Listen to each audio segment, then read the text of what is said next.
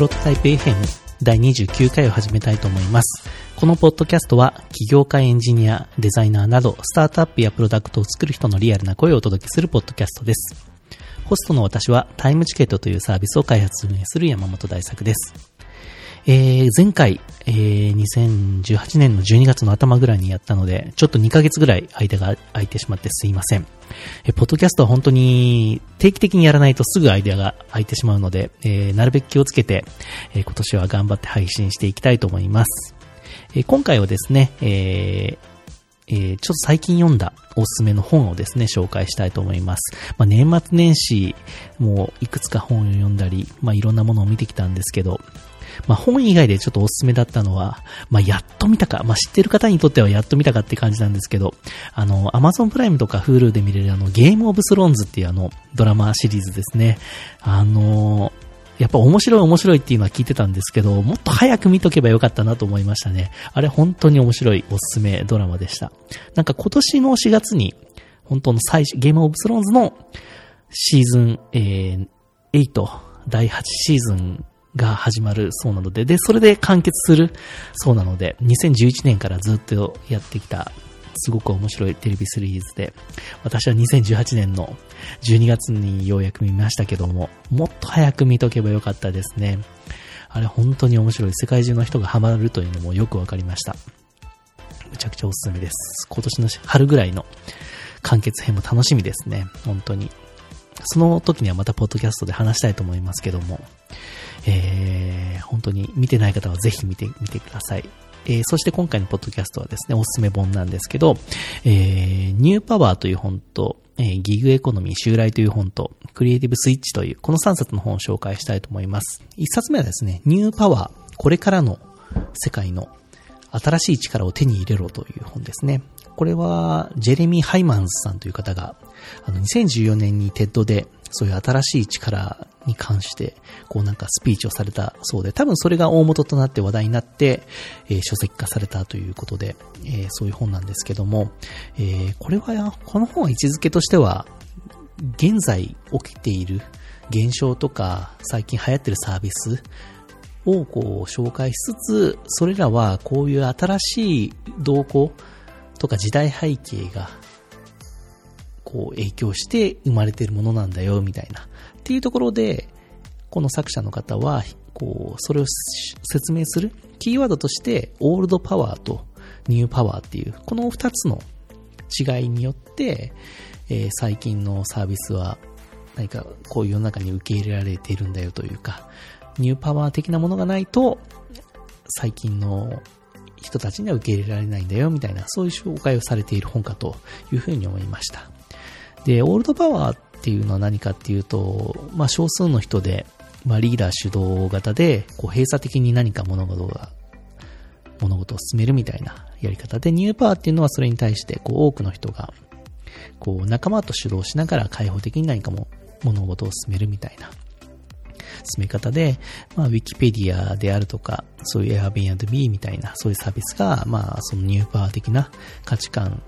とモデルを持っているものとして紹介されてましたね。で、Facebook についてはですね、こう、ニューパワーのモデルを持ってるんだけども、ちょっとオールドパワーの価値観だと。まあ、データをこう、中央集権的に集めてたりするみたいな、そういうところがオールドパワーの価値観だみたいなところでですね、このモデルと価値観っていう、この対比で、こう、マトリックスでサービスとか現象をプロットしてる図が、まあ、この本の中にあるんですけども、この価値観っていうところをですね、あの、表現して、一つの軸として、あの、何かを、物事を見る物差しとして見る、見たっていうのはすごく面白い視点だなというふうに個人的には思いましたね。で、この作者のジェレミー・ハイマンズさんという方は、え、ご自身自身が、あの、本当に大きな、そういうコミュニティサービスを運営されている方で、やっぱりこの、コンシューマー向けに物事を広めるみたいなところは多分ご自身自身でも実務的にやられてたというところがあって、まあそういう現象を紹介した本ではあるんですけども、こうコンシューマーサービスを作る上で参考になるような、実際に富むような、そういうアイデアも非常に書かれていて、個人的に、おこれはすごいなと思ったのが、拡散されるアイデアの3つの条件っていう、そういうページがあって、行動を促すことっていうことと、つながりを生むっていうことと、拡張性があるっていうこと、この3点が非常に重要なんだよみたいな感じで紹介されていましたね。で、ここはやっぱり最近のシェアされやすいものっていうのも特徴で、あの、敷居が低くて、かつそれが何か自然に仲間をこう声がかけられる仕組みがあって、かつそれをこうユーザーで自身でこう、ちょっとアイディアで、ちょっと変えてシェアできるとか、なんかそんな仕組み。まあ、TikTok とかのこう、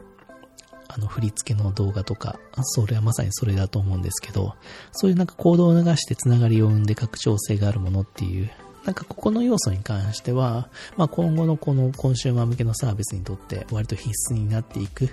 ものなのかなというふうに思いましたね。まあ、こういう視点は非常にあのすごいなと思いました。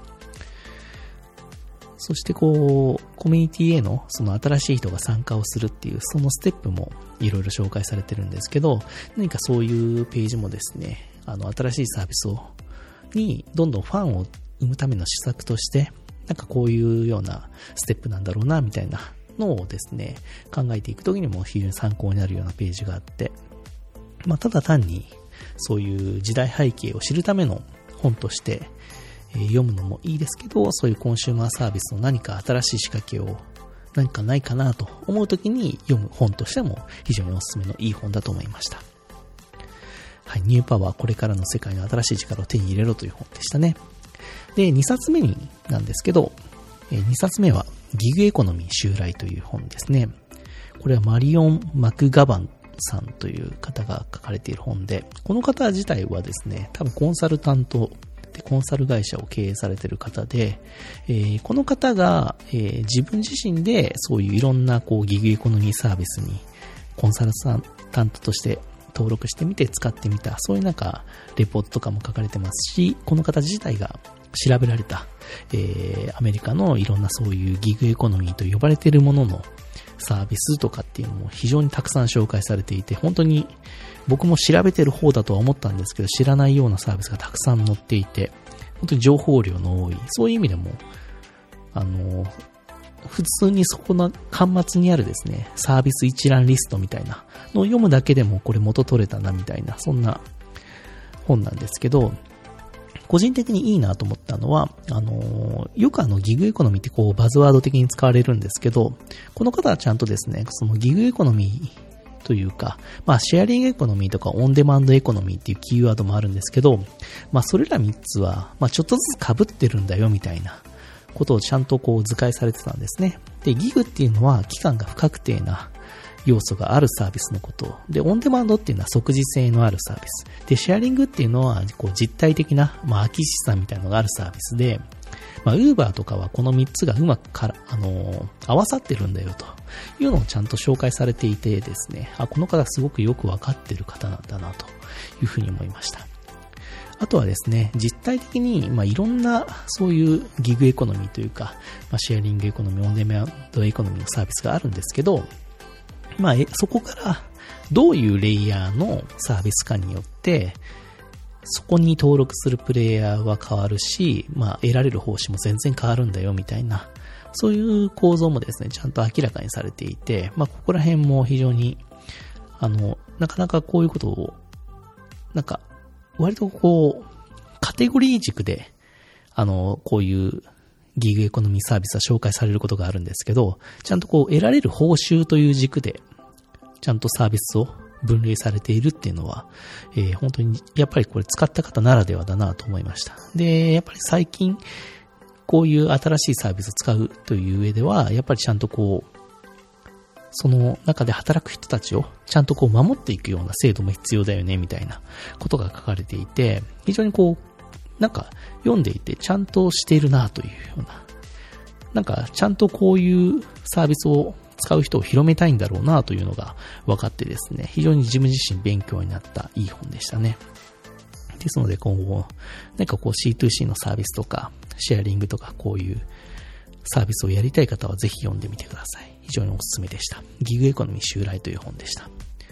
そして3位後なんですけど、えー、クリエイティブスイッチという本ですね。クリエイティブスイッチ。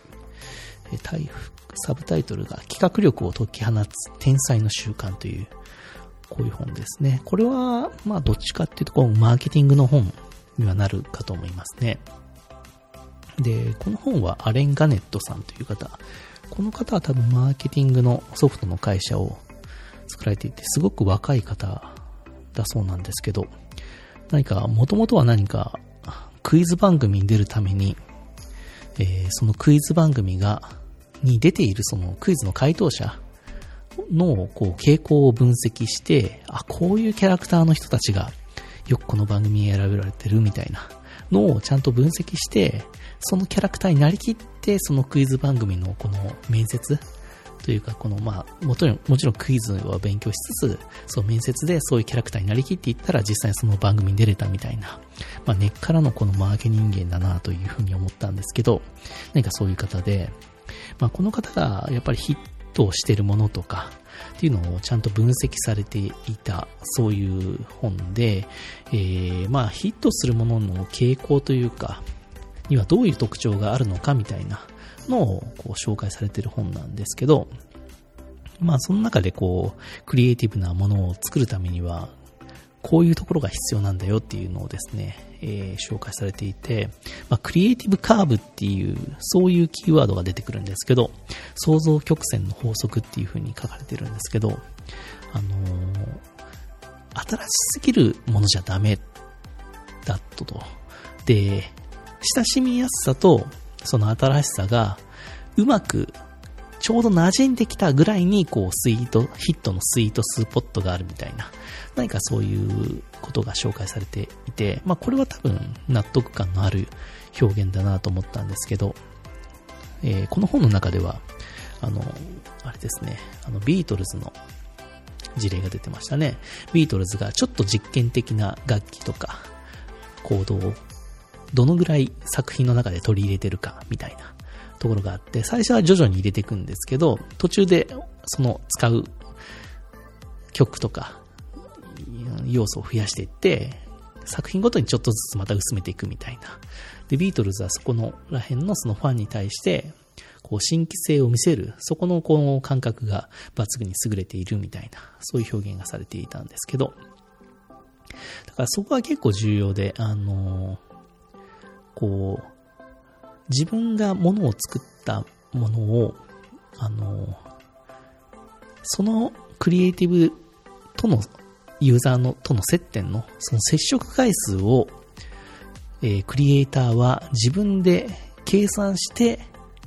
出していかなきゃいけないみたいなことかなと個人的には思ったんですけどね。もう完全にやっぱ新しすぎるものだとその新しいものと、それを受け取る人たちとの接触回数が少なすぎて、すぐには受け入れられないんですけど、なんかこれちょっと見たことあるみたいな要素があるものだと、割とこう受け入れやすくてヒットしやすいみたいな。ってことは多分、あの世の中の広告とか、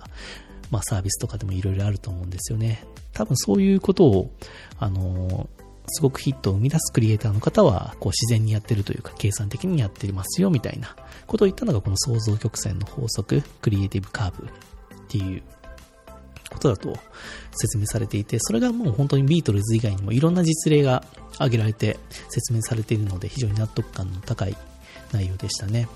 で、あとはその実際にものを作る中での重要な要素、そういうクリエイターは、日々、まあ、天才っていう表現は、あ天才の習慣っていう表現はあるんですけど、やっぱりこう、ひらめいて、そういうヒット商品が生まれてるんじゃないんだよっていうのを、この本の中で一貫して言われてました。で、そういうクリエイターがどういう習慣を持ってるかっていうので挙げられていた4つのキーワードがあって、え大量消費っていうことと、え、模倣ですね。真似をする模倣ですね。で、クリエイティブコミュニティ、創作仲間。で、あと反復っていう要素がえ、書かれてました。で、やっぱヒットメーカーの方は、この4つの法則に従ってものづくりをしているというふうに言われてましたね。で、大量消費っていうのは、まあ、本を書く人なら本とか、音楽を作る人なら音楽とか、まあ、サービスを作る人ならサービスみたいな。まあ、自分がその属する、クリエイターとして属してる部分のものについて、えー、いろんなやっぱり調査をしてるようなそういうことをやっぱり自然にやってるみたいなことが書かれてましたね。やっぱり、ここはやっぱりこのマーケットのニーズを知るというか、今自分が所属してるそのクリエイティブのマーケットでどういうものが受けてるというのをやっぱり作る人は知ってなきゃいけないって、まあ当たり前のことなんですけど、まあ、そこら辺をまあやらな、やるっていうのはまあ当たり前のことだと。で、その中でこの模倣という段階で、えー、じゃあそれがなんで受けてるのかっていうのを自分自身こう分析するみたいな話だと思うんですね。で、そのヒットしてる、今これが受けてるんだったら、ここの部分を取り入れて自分の作品とかサービスに活かしてみようみたいな。っていうことを模倣と呼んでると。で、こういうこともやってるんだよと。で、それで、この3つ目の、えー、クリエイティブコミュニティ、創作仲間との中で、えー、多分自分が作ったもの、今度こういうものを出し、出そうとしてんだけどどうかなみたいな。っていうのをこう仲間内で喋ったりとか、まあディスカッションしたりするみたいな、そういう段階があると。で、四つ目に、まあ反復って書いてるんですけど、なんかいろんなアイディアをこう出して、まあテストとかフィードバックを繰り返しで、こう磨き、磨いていくみたいな、まあそういう、まあ四つ目の反復は、まあ割とよく言われてることかと思いますけど、まあこういう段階をどんなヒットメーカーもちゃんとやってるんですよっていうのを書かれてましたね。だから、あんまりこう、ひらめきに頼るんじゃなくて、まあ、聞くとやっぱり当たり前に思っちゃうことなんですけど、ちゃんと自分でいろんなものを、情報収集して、ちゃんとそこで自分で分析して、自分の作品に取り入れて、このクリエイティブコミュニティっていう表現はすごく面白いなと思ったんですけど、やっぱりこう自分の中で閉じ込めるんじゃなくて、いろんな人のこう仲間同士でブラッシュアップしつつ、実際にこう出す前とかテストマーケとか出した後も、ちょっとずつ調整しながら、何かヒットするものを作っていくんだよ、みたいな。っていう、この大量商品も放送作なんかも反復っていう、まあ、ここのステップもすごく納得感の高くて、いい表現だなと思いました。非常になんか物づくりをしたい人は、ぜひ読んでみると、あのまあ、このステップも参考になるんですけど、出てる事例がですね、すごく多いんですよね。あの、海外の事例は多いんですけど、あの、ハリー・ポッターの方の事例とか、まあ、ビートルズの事例とか、そうか、その他にも、まあ、もっといろいろあるんですけど、まあ、その事例をなんか雑学的に楽しめるっていう、そういう本でもありますね。はい。というわけで、クリエイティブスイッチという本の紹介でした。はい。今回のポッドキャスト、えー、ニューパワーと、えー、ギグエコノミー襲来とクリエイティブスイッチという3冊の本を紹介しました。やっぱりこの年の最初なので、まあ、今年何か作ろうみたいな方も多いと思うんですが、まあ、そういう方にもおすすめの3冊かと思いますので、もしよかったら読んでみてください。えー、今年はまあ、プロトタイプ FM は、できれば2週間に1回ぐらいのペースでやっていきたいとは思いますけども、えー、多分このポッドキャストを聞いてる方は、エンジニアの方だったり、デザイナーの方だったり、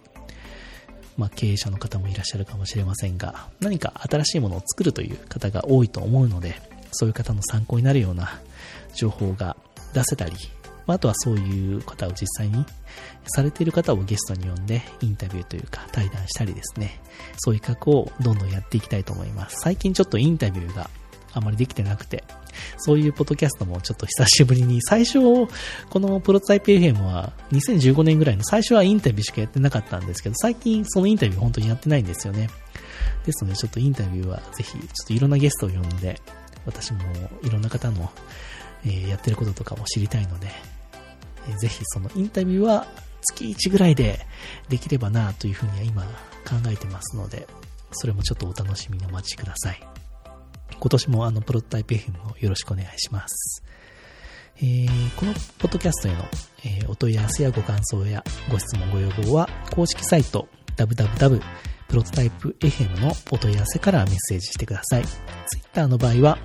えー、シャーププロトタイプ FM をつけてツイートしてください。iTunes ストアでのレビューもぜひお願いします。というわけで、プロトタイプ FM 第29回目でした。どうもありがとうございました。